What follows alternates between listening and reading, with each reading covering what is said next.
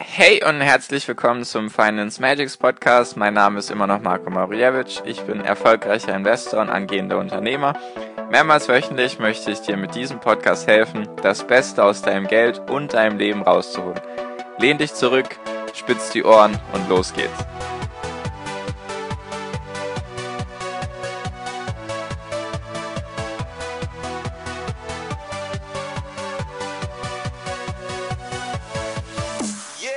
Hi und herzlich willkommen zum Finance Magics Podcast. Wir sind heute bei Folge 159 und erstmal frohe Weihnachten. Frohe Weihnachten an dich. Natürlich auch an all die, die keine Weihnachten feiern. Einfach mal schöne, entspannte Tage zur Erholung und einfach eine schöne Zeit mit der Familie wünsche ich euch allen. Kommt einfach mal zur Ruhe, lasst ein bisschen das Jahrrevue passieren und genau. Also, frohe Weihnachten und auch sonst einfach entspannte, entspannte Zeit euch allen. Ich hoffe, ihr könnt es genießen und habt einfach jetzt mal ein bisschen, bisschen Ruhe. Genau. Also, ich habe trotzdem eine Podcast-Folge für dich heute. Natürlich ist sie jetzt nicht heute an, am 24. aufgenommen, nur trotzdem. Ich habe eine Podcast-Folge für dich und heute möchte ich mit dir nochmal so eine News-Folge machen, weil es ist einiges passiert, also eine Nachrichtenfolge natürlich, für all die, die vielleicht kein Englisch können. Und genau, also, es geht um unsere Lieblingspolitiker und um die ganzen Sachen, die jetzt in den letzten ein, zwei Wochen passiert sind. Und auch noch, was ich, bevor ich anfange, freue dich schon mal auf die nächste Folge, auf Folge 160. Da habe ich mal wieder eine Überraschung für dich, sozusagen ein Weihnachtsgeschenk für dich oder ein Jahresabschlussgeschenk. Da gibt es wieder eine Ankündigung, die ich machen mag, um dir noch besser zu helfen. Genau, also Freitag schon mal auf 160. Ich freue mich jetzt schon wie ein kleines Kind zu Weihnachten. Sorry, das Wortspiel musste sein. Nur, genau. Also fangen wir an. So. Und zwar geht es heute um den Phase 1-Stil von den USA und China und Boris Johnson und dem der Unterhauswahl. Also, wie du siehst, wieder ein paar politische Themen, die jetzt sage ich mal, am Ende des Jahres alle auf einmal gekommen sind. Deswegen mache ich eine Podcast-Folge darüber und dann haben wir das Thema auch abgeschlossen. Also, los geht's. Also, der Phase 1-Deal von, sage ich mal, Donald Trump und China steht.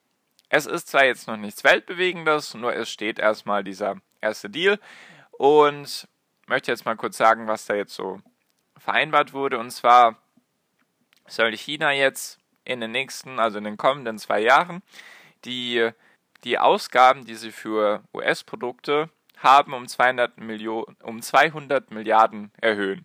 Das heißt, alle, also äh, das betrifft Dienstleistungen, Agrarprodukte, Energieprodukte, Industrieprodukte, also alles, was da dazugehört, soll in den nächsten zwei Jahren um 200 Milliarden gesteigert werden. Darum ging es ja, denke ich, Donald Trump die ganze Zeit, damit er das Defizit, was er in, mit China hat in der Handelsbilanz, dass er das eben versucht auszugleichen.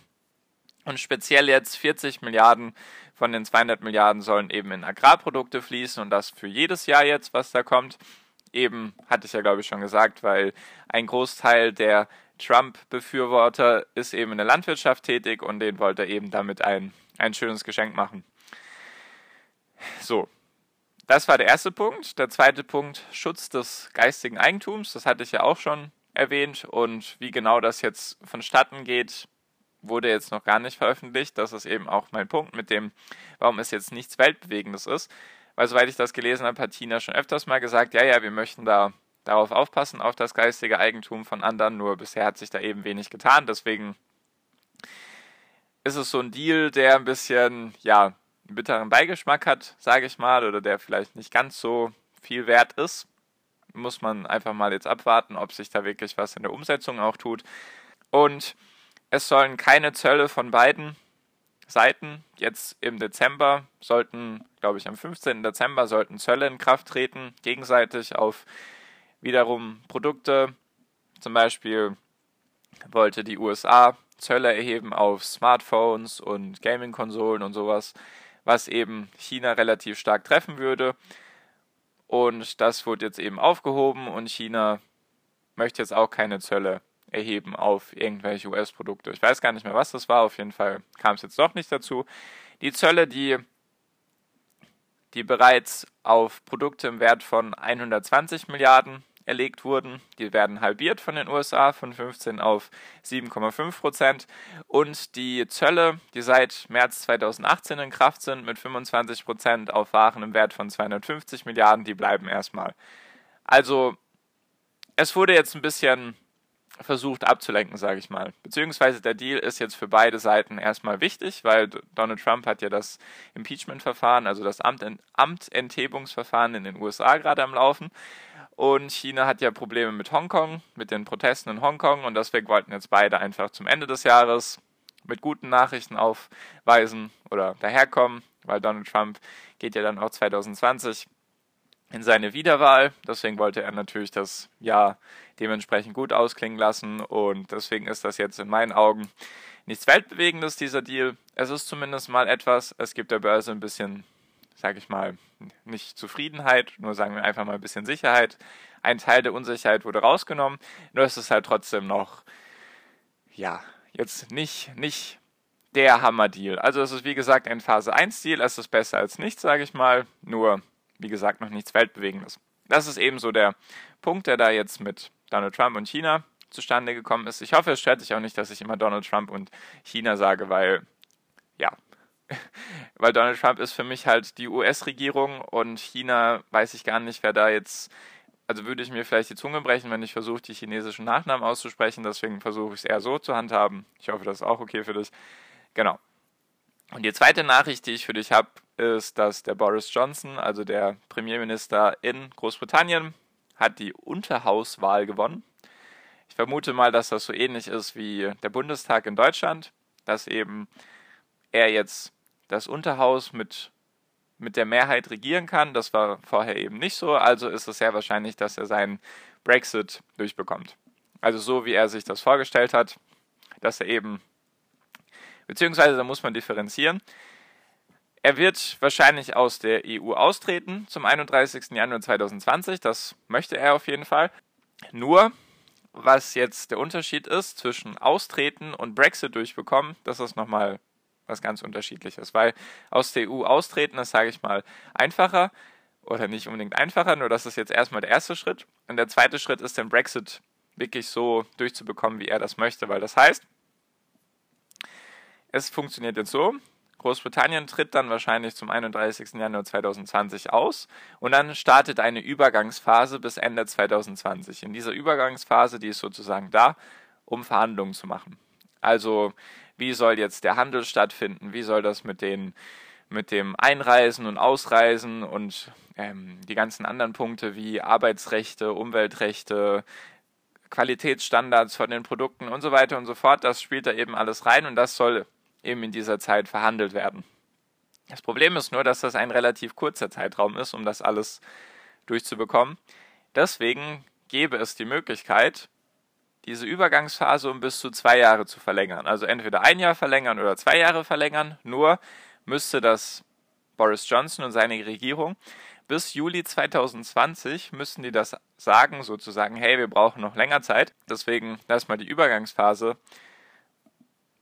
verlängern. Nur ist das bisher, sage ich mal, die Wahrscheinlichkeit, keiner weiß es, ob er es machen wird oder nicht, also der Boris Johnson, weil er hat die ganze Zeit davon gesprochen, von kettenlos werden und Freiheit für Großbritannien und dies und das und jenes. Und deswegen wäre es jetzt wohl für seine Politik ein bisschen schwierig, wenn er jetzt sagen würde, ja gut, ich wollte zwar die Freiheit, nur jetzt machen wir die Übergangsphase noch zwei Jahre länger, weil das Problem mit der Übergangsphase ist nämlich für Großbritannien jetzt, dass sie in der Zeit der Übergangsphase trotzdem die Beiträge für die EU bezahlen, also sie zahlen ihre EU-Beiträge, nur sie haben gar kein Mitspracherecht. Also sie dürfen in diesen ganzen EU-Gremien, also was gibt es da, EU-Rat und EU,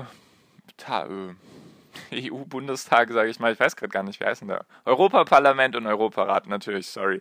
Also, dass die, dass sie da nicht mitsprechen dürfen. Also sie müssen trotzdem dafür zahlen, aber dürfen nicht mitsprechen. Deswegen ist natürlich die Überlegung, die Übergangsphase nicht zu verlängern. Nur wenn er eben keinen kein Deal bekommt, dann würde das, denke ich mal, Großbritannien mehr schaden als jetzt der EU. Und was da auch noch mit am gerade am Köcheln ist, ist die schottische Unabhängigkeitsbestrebung, beziehungsweise es gibt da eben Bestrebungen, dass Schottland sich von Großbritannien lösen möchte, deswegen ist da halt gerade wieder voll die Party. um es jetzt mal so auszudrücken. Also Politik ist, wie du merkst und wie du auch wahrscheinlich weißt, immer ziemlich, ziemlich kompliziert, würde ich jetzt einfach mal ausdrücken. Ich finde es teilweise ein bisschen, ja, bringt mich zum Schmunzeln, nur das sind eben die aktuellsten Nachrichten mein Fazit zu dem Ganzen, es wurde jetzt die ganze Zeit hochgekocht, das ganze Thema, sei es jetzt der Phase 1 Deal oder jetzt der Brexit, es wurde alles hochgekocht, jetzt am Ende haben sie es doch dann irgendwie sich gedacht, okay, jetzt zum Ende des Jahres machen wir dann doch mal lieber was Positives, bringen wir es mal zu einem guten Abschluss und so würde ich das Jahr auch Revue passieren lassen. Erstmal jetzt, also natürlich ist es jetzt noch nicht vorbei, das Jahr, nur einfach diese ganzen politischen Sachen. Wie du merkst, der Markt mag Unsicherheit nicht. Das habe ich, glaube ich, schon öfters gesagt. Er mag es einfach nicht, wenn Sachen unsicher sind. Deswegen sind die Aktienkurse auch hin und her hoch und runter gegangen.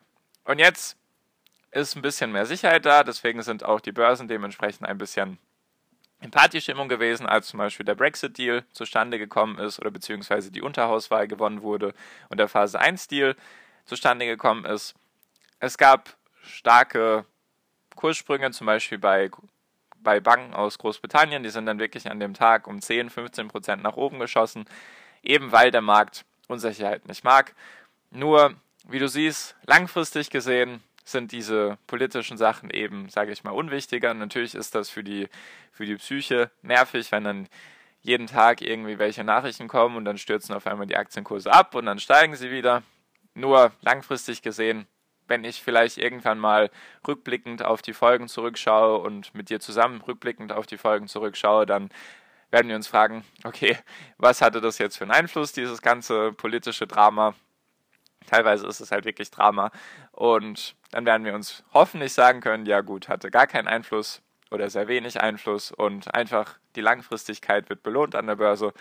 Deswegen möchte ich dir gar nicht mit diesen Nachrichtenformaten oder in diesen Nachrichtenfolgen irgendwie Angst machen oder sagen, ja, hey, jetzt, das ist jetzt dramatisch und du musst jetzt raus aus deinen Aktien, jetzt musst du wieder alles kaufen in ETFs, sondern eigentlich ist das eher so gedacht, ich mache dir ab und zu Nachrichtenfolgen und dann merkst du, okay, wenn, ich, wenn du jetzt vielleicht ein Jahr zurückschaust, habe ich vielleicht schon auch ein paar Nachrichtenfolgen gemacht und seitdem sind die Aktien trotzdem nach oben gegangen. Also wie du, wie du siehst, kein Grund zur Panik, immer ruhig bleiben, einfach in gute ETFs zum Beispiel investieren oder in gute Aktien investieren. Genau. Und jetzt nochmal am Ende, freue dich echt auf nächste Folge. Freue dich echt auf die nächste Folge, also auf 160. Bin echt sehr, also voller Vorfreude auf die nächste Folge, weil ich da echt eine coole Ankündigung für dich habe und eine coole Überraschung für dich. Genau. Jetzt höre ich aber auch auf, damit du hier noch falls du sie wirklich in den Weihnachtstagen anhörst, die, die Podcast-Folge, dass du jetzt wieder zurück zu deinen Liebsten kannst oder auch sonst alle anderen Dinge tun kannst, die du machen magst. Deswegen danke dir fürs Zuhören bisher. Ich wünsche dir einen, wie immer am Ende noch einen wunder wunderschönen Tag, eine wunderschöne Restwoche. Genieß dein Leben und mach dein Ding und viel finanziellen Erfolg dir. Dein Marco, ciao, mach's gut.